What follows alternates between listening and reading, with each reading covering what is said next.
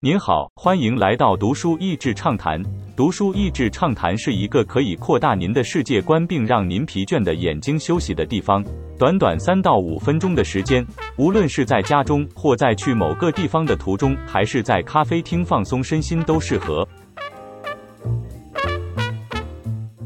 创新的故事。本书的时代背景是在九零年初期。一个在知名制药公司 Merck 默克工作的科学家，看见人们对于疾病的分析越来越精准，同时又有庞大数据处理的电脑，大胆的预言药物的制作方式必须被更新。在众人一片惊讶和不看好中，他离开了制药界巨头的老东家，找到一些认同这个理念的科学家们一同创业，对症下药，但是代价高昂。他所倡导的制药方式是所谓结构分子设计。在这之前，最好的方式是从大自然里面去找寻各种微生物，然后逐一比对淘汰，一直找到适合治疗某种药物的成分，然后用化学的方式去人工合成这样的成分，再大规模量产。而结构分子设计的药物设计理念是针对病症或是病毒的分子结构进行分析，然后再以分子作为单位，量身定做的制造出相对应的解方。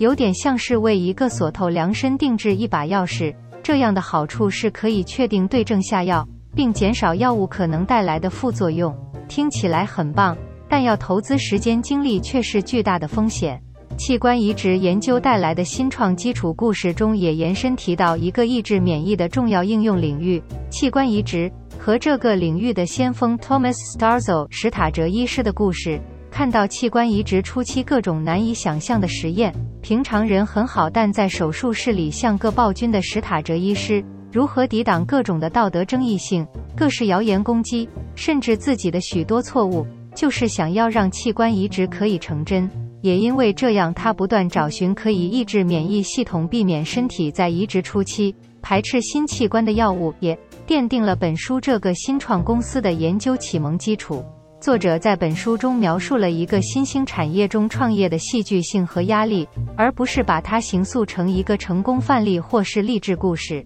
最后，我们看到这位新创公司的创始人最终想要赢得的冠冕，就是他的观点被证明是对的，让他愿意承受所有的压力，每一次的危机。在一片阻力当中坚持到最后的决心，我们也能从书中一窥他们如何定义什么是值得解决的问题，然后如何定义挑选首要目标的想法，同时组织适合这个理念的团队，是本书给我的最大收获。毕竟，不管任何行业、任何组织，这样的能力都是关键的。虽然说意志力和决心很重要，但成功从来就不是保证。我不禁在想。有什么样的价值值得如此追求？不管最后结果如何，仍然能够觉得心满意足呢？